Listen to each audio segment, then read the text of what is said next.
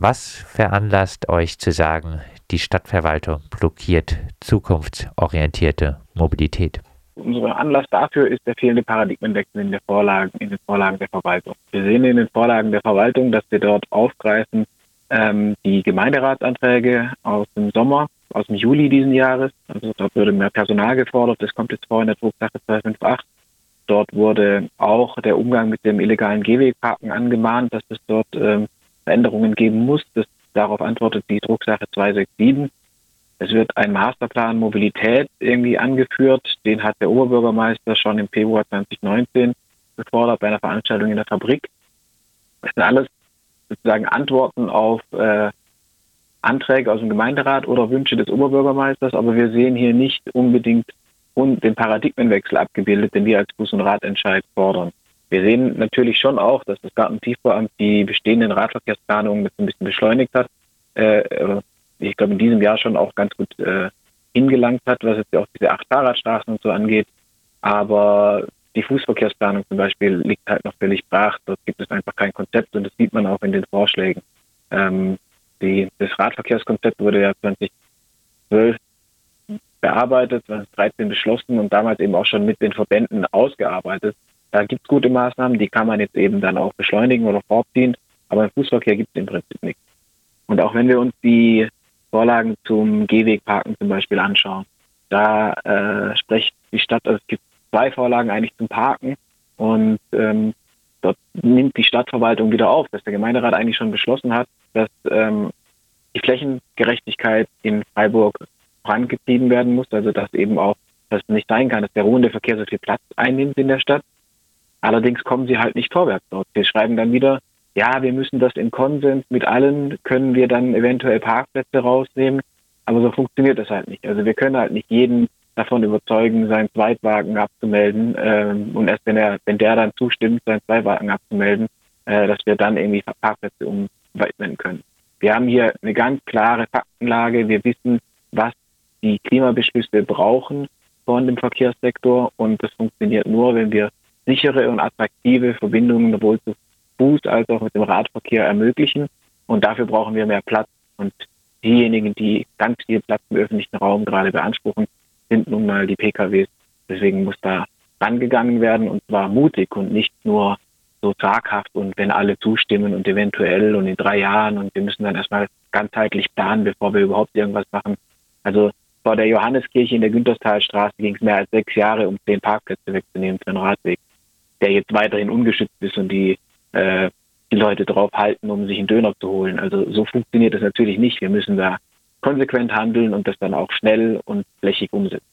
Heißt äh, die Aussage der Stadtverwaltung, dass man einen Konsens in, in der Stadt äh, herstellen wolle und dann äh, guckt, äh, was äh, umsetzbare Maßnahmen äh, sind, das ist ein nicht berechtigtes Vorgehen.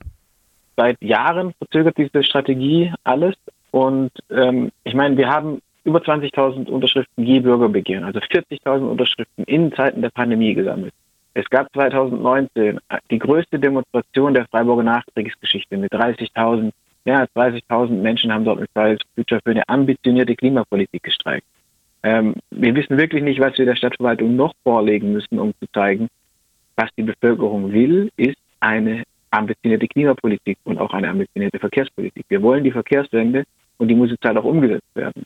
Wir können nicht warten, bis jeder eben seinen Segen dazu gibt. Wir müssen da halt auch mal die Erkenntnisse der Wissenschaft ernst nehmen und daraus eine Politik machen und Maßnahmen verabschieden, Maßnahmen umsetzen, die dieser äh, wissenschaftlichen Grundlage auch Rechnung tragen.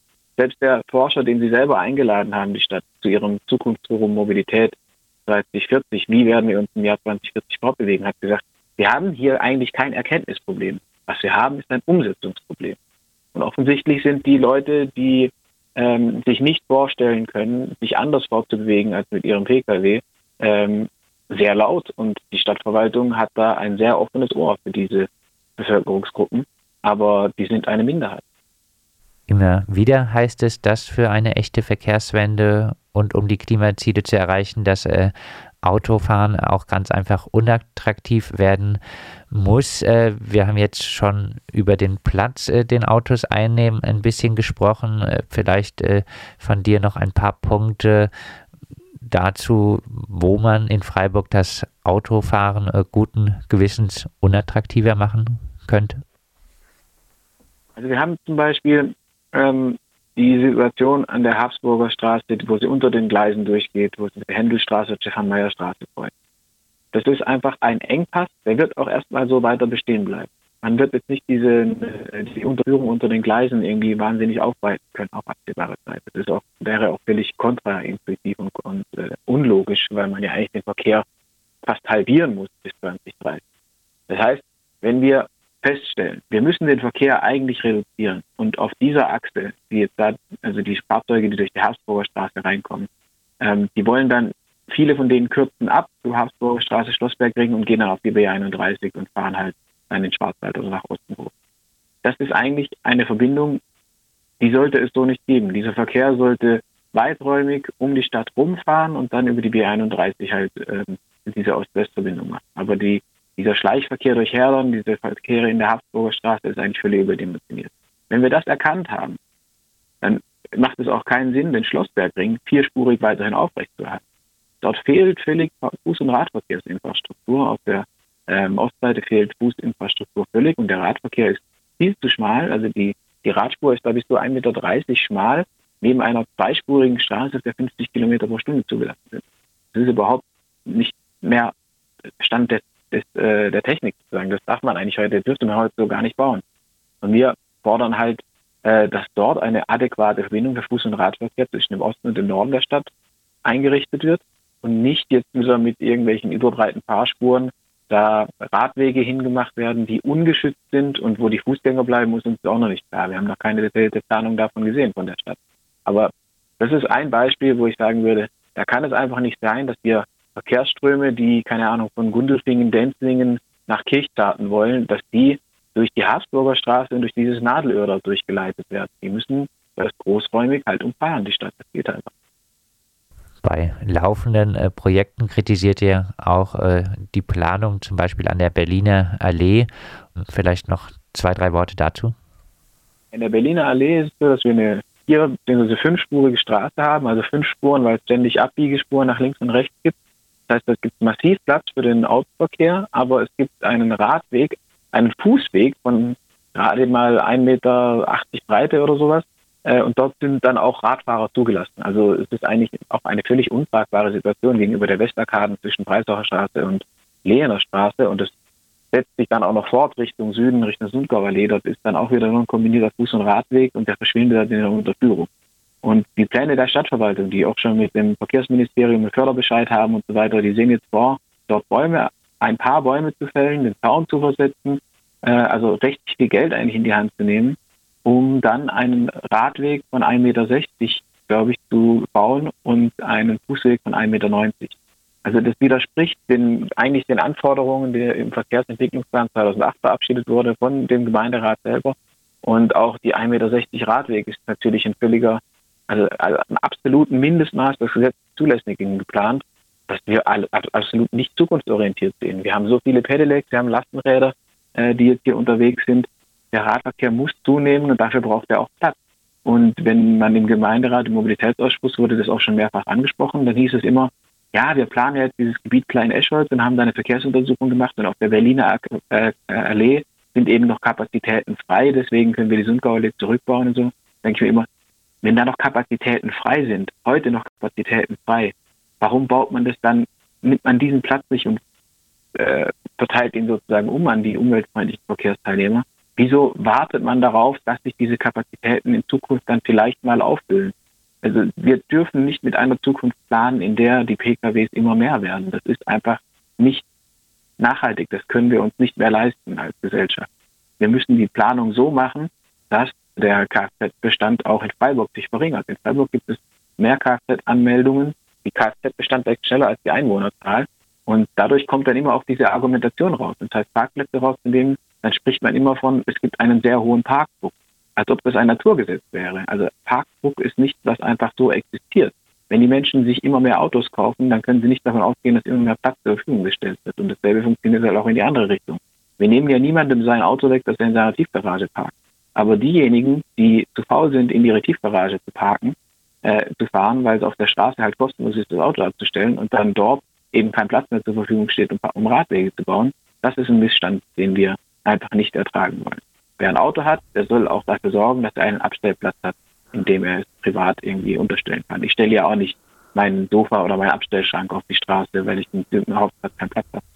Das kann natürlich auch eine äh, finanzielle äh, Frage äh, sein. Äh, Leute, die es gibt äh, nun mal auch Leute, die auf Autos angewiesen sind aufgrund vom Pendeln und schlechten ÖPNV ähm, und natürlich auch vielleicht dann ein paar Leute, die über nicht so viel Geld verfügen.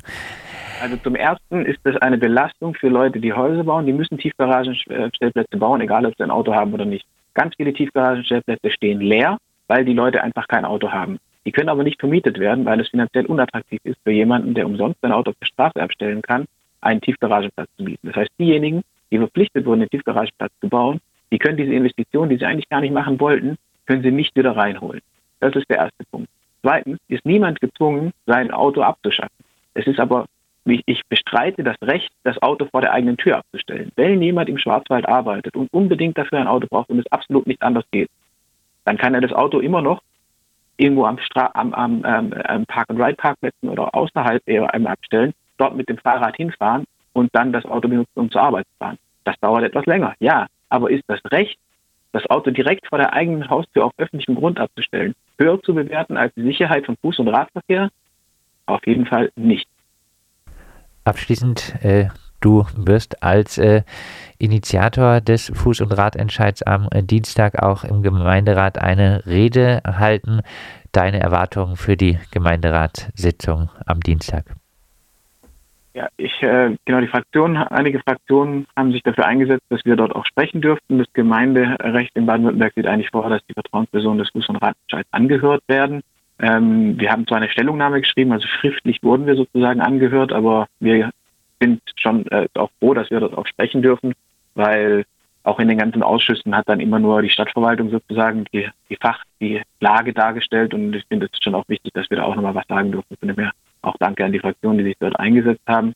Für die Gemeinderatssitzung erwarten wir, dass äh, der Gemeinderat beschließen wird, voraussichtlich, dass äh, sie dem, der Einschätzung des Rechtsamts folgen, dass die Bürgerbegehren rechtlich nicht zulässig sind im Sinne eines Bürgerbegehrens, aber wir äh, rufen die, die Fraktionen dazu auf und sind da eigentlich auch recht zuversichtlich, dass äh, über Änderungsanträge für die Druckvorlagen, für die Drucksachen äh, durchgesetzt wird, dass der Gemeinderat unsere Forderungen verabschiedet.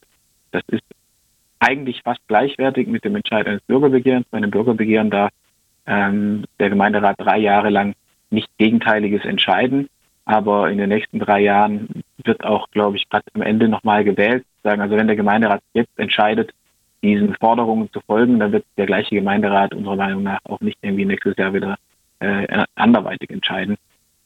Von dem her sind wir da ganz zuversichtlich, dass wenn das durchgeht, wenn der Gemeinderat über Änderungsanträge tatsächlich äh, durchsetzt, dass unsere Forderungen, äh, die Stadtverwaltung mit der Umsetzung unserer Forderungen beauftragt wird, dann äh, hoffen wir, dass wir am 8. Dezember durchaus auch feiern können. Das sagt Fabian Kern, Geschäftsführer des VCD Südbaden und äh, Vertrauensperson des Fuß- und Radentscheids in Freiburg.